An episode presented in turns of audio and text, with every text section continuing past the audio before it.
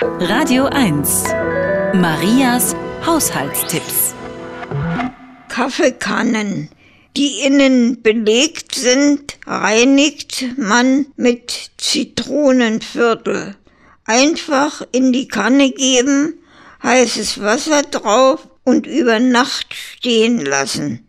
Anschließend dann ausspülen.